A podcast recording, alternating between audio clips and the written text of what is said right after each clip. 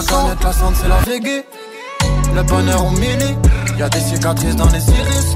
On met la police si la milice pense que des gueules cassées dans mon équipe. Bonjour à tous, on se retrouve pour un nouvel épisode de Pop Express et aujourd'hui je ne serai pas seule puisque j'ai eu la chance d'échanger avec un artiste que j'adore, c'est le rappeur Change qui vient de sortir son quatrième EP qui s'appelle ADN, évidemment disponible sur toutes les plateformes de streaming et avec lui on va essayer d'en savoir un peu plus sur son univers et ce nouveau projet. Comme je vis, le cœur qui serre. Gros pif, fait flash, dit sale bitch, en les yeux qui guettent. Salut Change, comment ça va? Salut, salut, bah ça va super et toi? Très bien, merci. Je suis très contente de te recevoir dans le podcast. Merci de l'invite. Hein. Toi tu as 23 ans, bientôt 24, c'est ça? C'est ça, exactement, ouais. T'es originaire de Vélizy dans le 78, donc en banlieue parisienne, et il y a quelques semaines tu as sorti ton nouvel EP, ADN, qui fait suite à Amy sorti en 2021, Pacemaker en 2020, et tu avais aussi sorti un 4 titres Oni en 2018. T'as tout juste, Eh ben parfait. sans faute. Donc on peut voir que tu as été relativement actif ces derniers temps, mais euh, si jamais il y en a qui ne te connaissent pas encore, raconte-nous un petit peu comment euh, ça commence le rap pour toi et euh, quel déclic t'as eu pour te lancer dans la musique. Bah, pour me lancer dans la musique, le déclic, c'est que je viens d'une famille de musiciens, donc j'ai toujours, toujours fait de la musique. Mon père me chante des chansons depuis que je suis petit, il joue de la guitare, mon frère aussi, ma sœur, ma mère, bref, tout le monde. Et du coup, c'est c'est un peu naturel. Et, puis c'est pas dans mes gènes, mais en tout cas c'est dans mon éducation. Après pour le rap, c'est venu quand j'avais genre, euh, je sais pas moi, 10, 11, 12 ans, c'est vers cette période-là. Il y a eu euh, moi, la section. Et puis évidemment, je suis du 7-8, donc il y a beaucoup eu La Fouine, euh, Booba, Sniper au début, et puis après euh, Youssoufa, Niro. Bah justement, Youssoufa et Niro, deux grands classiques du rap français, mais euh, je trouve que tu fais partie de cette nouvelle génération qui est assez authentique et qui crée euh, vraiment son propre style. Bah ouais, bah, après évidemment euh, les, les, les trucs à l'ancienne, je m'en inspire, tu vois. Euh, je pense comme tous les gens qui ont écouté pendant cette période et qui se sont pris euh, ces rappeurs. Après oui, refaire ce qu'ils font, bah il y a, pas forcément d'intérêt, je veux dire. Mais ouais, j'essaye de bah de ouais de créer mon propre truc euh, en m'inspirant de ce qui m'a plu, euh, mais que ce soit sur le moment, même euh, dans, dans les artistes actuels euh, ou de mes influences. Et authentique, on essaye de l'être ouais, le, le plus possible. Et ce que j'aime aussi beaucoup dans ta musique de manière générale, c'est euh, ce décalage qu'on retrouve entre le fond et la forme, parce qu'ADN c'est peut-être aujourd'hui l'un de tes EP les plus sombres dans ce que tu racontes, mais à côté de ça, tu rajoutes euh, beaucoup de légèreté dans les ambiances, dans les prods, dans les top lines, comme sur ton morceau Main gauche. Tout dans le danger, tout dans le vide sans mère. Je sais que nos vies mêlent, mais j'ai le ciel dans la main gauche. Dans la main gauche, yeah. j'ai le ciel dans la main gauche. Est-ce que c'est une manière pour toi de prendre du recul par rapport à certains sujets? Ouais, je pense que c'est ça. Bah, en fait, vu les sujets dont je parle et, parfois, euh, on va dire la, la gravité entre guillemets, euh, à mon échelle. Hein, mais si je commençais à faire que des morceaux où on chiale, ce serait très très lourd. Même pour moi à entendre, à faire et à, pour, pour l'auditeur aussi. Alors je dis pas, hein, genre le un morceau comme Saison, c'est un morceau triste, tu vois. Mhm. Bah c'est beau aussi, ça peut être très beau, euh, très cool à écouter. Mais ouais, euh, au- autant j'aime bien ouais, avoir une, petite, une légèreté dans la forme. Tu vois, main gauche. Ouais. Comme tu disais, le texte il est un peu, il est rare, tu vois, il est un peu dur. Et pourtant ouais, il y a une forme un peu dansante, un peu comme une comptine d'enfant quoi. Vraiment ouais, c'est un peu ma formule de choses, même pour faire passer des messages, c'est c'est c'est plus audible, c'est plus digeste. Ouais, c'est vraiment ça, parce que pour expliquer, on retrouve toujours euh, beaucoup d'éléments liés au domaine médical dans tes projets. Déjà le nom de tes EP, tu utilises euh, des sonorités sur les prods, et, euh, et même dans tes textes, tu parles ouvertement de psychologie, de santé mentale par rapport aussi à toi, ce que tu as vécu. Mais par contre, je trouve que sur la fin de l'EP, on te sent un peu plus dans l'acceptation face à tous ces sujets. Et euh, est-ce que justement, c'est euh, la musique qui t'a permis de voir ça autrement, et même peut-être d'en faire une force? La musique a aidé à ça. C'est pas ça qui a fait que c'est devenu une, force à 100%. Euh, c'est beaucoup de, euh, bah, de travail personnel, de vécu et toutes ces conneries. Mais, euh, mais ouais, la musique, évidemment que ça m'a aidé. Bah, parce que j'écris depuis que j'ai 12 piges et que c'est un exutoire. Maintenant, c'est surtout, ouais, comme t'as dit, le- bah, la fin du projet, bon pour la santé, c'est exactement ça. C'est le truc. Plus d'acceptation. En plus, avec l'interlude qui arrive avant où, la, meuf me dit que ça va aller, quoi. Et euh, surtout un message même pour des gens qui m'écoutent, je sais pas, tu vois, même, même qui n'ont pas vécu des, des bails de euh, galère mentale ou je sais pas quoi, même qui ont des trucs dans leur vie, euh, si ça peut aider, euh, aider à accepter, c'est toujours bien. Et comme t'as dit sur ADN, tu vas encore un peu plus loin dans cette thématique puisqu'on retrouve des interludes qui racontent une histoire à travers tout le P. C'est quelque chose qu'on n'avait pas sur tes projets précédents. Qu'est-ce qui t'a inspiré cette idée? Euh, bah en fait, je faisais ce travail sur mes projets précédents, mais je le faisais en, en off pour mes équipes. C'est-à-dire qu'il y a toujours eu une histoire dans mes projets, mais euh, je le faisais pas en vrai parce que j'étais en mode ah bah j'ai un peu chaud que le public comprenne pas ou quoi parce que euh, c'est un peu compliqué quoi et que c'est un peu spécial. Et puis surtout c'est un truc que j'ai fait depuis petit, créer des histoires, c'est dans la pop culture donc comics, euh, films, d'écrire des personnages de manga ou des histoires, toujours ça depuis que je suis petit peu. Et euh, ce qui m'a inspiré ça, je pense, hein, très clairement, c'est euh, Julius et euh, Trinity. Hmm, Ok, donc euh, Julius de SCH et Trinity de Laylo. c'est les, les deux euh, trucs où je me suis dit en fait ah là, euh, le public peut capter quand tu racontes des histoires. Le Mhm. premier, la première fois que je me suis mangé ça, c'était Julius, où j'ai trouvé ça trop bien. euh, alors même si j'étais pas euh, très honnêtement incroyablement fan de l'histoire qu'il racontait, le concept, je trouvais ça incroyable. Ce truc d'interlude euh, très parlé, euh, avec tout un délire, tout un univers, toute une histoire où il avait sorti un court métrage et tout. J'avais trouvé ça trop trop bien. Trinity, j'avoue, que je, je, je me suis pas pris, genre je, l'ai- je l'ai pas tué, c'est pas un projet que j'ai tué, mais le, le, le fait qu'il marche de fou, ok, on peut. Et euh, est-ce que tu aimerais développer ce concept sur un album ou euh, pour toi, euh, peu importe le format? Franchement, le, le format, c'est un truc dont je m'en pète. hein. Là, euh, on l'a appelé EP parce que, je sais même pas, enfin, tu sais, parce que il y a vraiment euh, l'impression que la différence entre un EP et un album, en fait, c'est juste le, le, le tarot que tu mets dessus, la promo et comment tu l'appelles, quoi. Et euh, j'étais à ta release partie à Paris il y a quelques semaines et euh, à la fin du concert, t'as dit que pour ADN, tu avais changé de méthode de travail. Comment tu l'as conçu cette EP Bah, je l'ai construit chez WAM.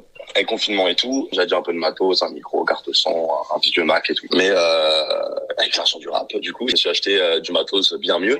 parce que j'en avais marre de faire des maquettes à la maison et de devoir les reposer en studio. Tu perds l'énergie, tu perds la sincérité, c'est pas le même mood, c'est pas le même truc, tu vois. Et, euh, et du coup, c'est là-dessus que j'ai changé la méthode de travail. Puis, j'ai fait pas mal de prod sur le projet. J'ai fait les prods de Bon pour la santé, Miracle, deux interludes, je crois. Enfin, bref, j'ai fait énorme, pas mal de prod sur le projet. D'ailleurs, en parlant des prods, il y a quelqu'un qui t'accompagne aussi depuis le début, c'est Herman, ton beatmaker, qu'on retrouve derrière tous tes morceaux. Et comme t'as produit aussi, du coup, comment vous avez travaillé ensemble? C'est moi qui commençais à faire les prods euh, à la maison, donc je commence voilà, à faire une maquette de prod. je lui envoie et après lui il la pimpe parce qu'il est euh, quatre fois meilleur que moi en, en beatmaking et du coup il, il pimpait ça il grossissait la prod et voilà. Ouais, c'est lui aussi qui t'aide dans la direction artistique? Ouais c'est ça. Bah là sur ce projet il a plus fait réalisateur artistique. Donc c'est à dire que moi je prenais des prods même d'autres gens et tout. Lui on écoutait et si je disais ah ouais ça j'aimerais bien changer ça dans la prod ou alors lui disait là ce serait mieux que la prod elle soit comme ça ou quoi et ben il faisait des arrangements et puis même ouais, sur la cohérence de prod et tout ouais, il a fait staff de réal artistique euh, parce que euh, c'est le mec euh, dans la musique je pense qu'il me connaît le mieux musicalement quoi. Je passe avec lui euh, depuis que j'ai 17 ans et puis il est trop fort donc euh, et après j'ai pas du tout envie de bosser que avec Herman en, en prod mais euh, en tout cas en taf de réal vu qu'il sait là où je veux aller vu qu'il sait ce que j'aime et des fois il y a des trucs que je fais qu'il aime pas mais par, par exemple tu vois bon pour la santé lui au début il avait du mal avec ce truc un peu des cœurs.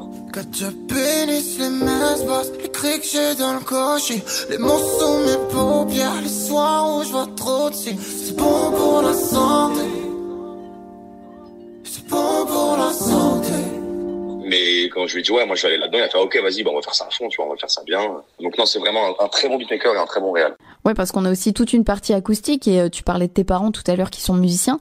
Est-ce que ça vient de là aussi, euh, tout cet éclectisme qu'on peut retrouver dans ta musique? Bah, je pense, vu que j'ai toujours eu de la, de la musique autour de moi, je pense que ça, ça joue aussi, ouais, carrément. Après, je pense qu'il y a eu des influences. euh, bah, avec Herman, on aime beaucoup l'acoustique, on aime le son acoustique. Alors, moi, pas que, j'aime aussi le- la grosse 808 et, et le Peura dur, quoi. Mais euh, moi, j'étais beaucoup inspiré par, euh, en ce moment, euh, Lucky Day, un artiste américain, et c'est très acoustique ce qu'il fait.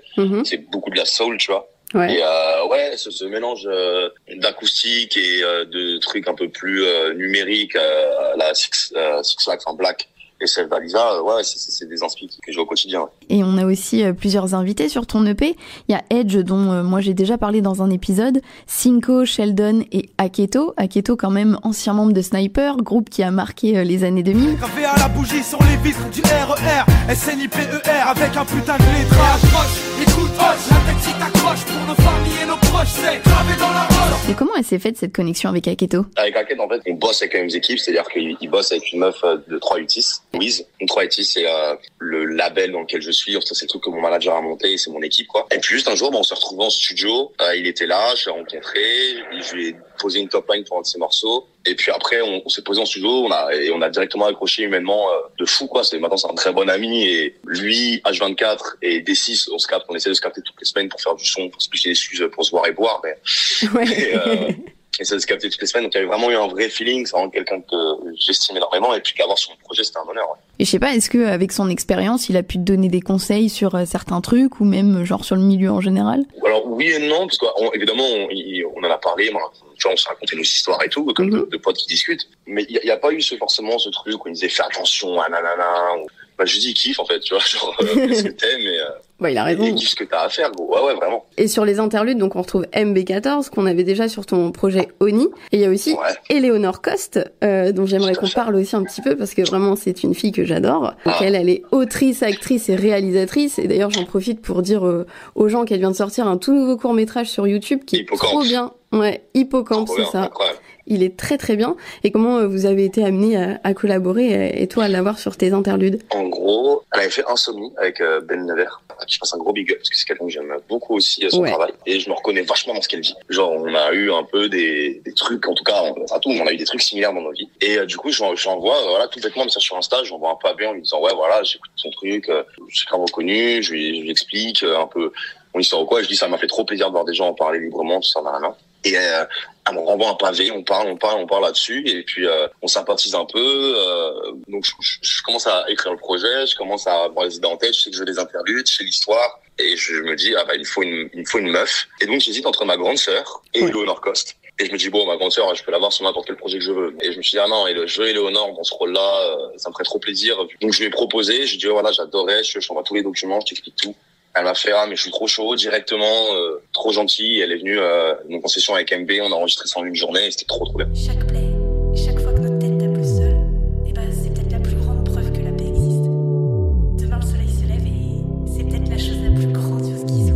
Eh ben merci beaucoup euh, Change. Mais de rien, merci à toi pour l'invitation. Bah c'était cool. Y a pas de souci. Merci à tous d'avoir écouté cet épisode et je vous invite fort là tout de suite à aller en plus écouter ou réécouter ADN de Change. Pas d'excuses, le pays il est dispo sur toutes les plateformes et je vous mettrai aussi le lien du film d'Eleonore Coste, Hippocampe et euh, de sa chaîne YouTube dans la description du podcast. Allez checker tout ça et euh, comme d'habitude, un grand merci à ceux qui donnent de la force et qui partagent l'épisode. Prenez soin de vous et on se retrouve bientôt pour un prochain podcast. Salut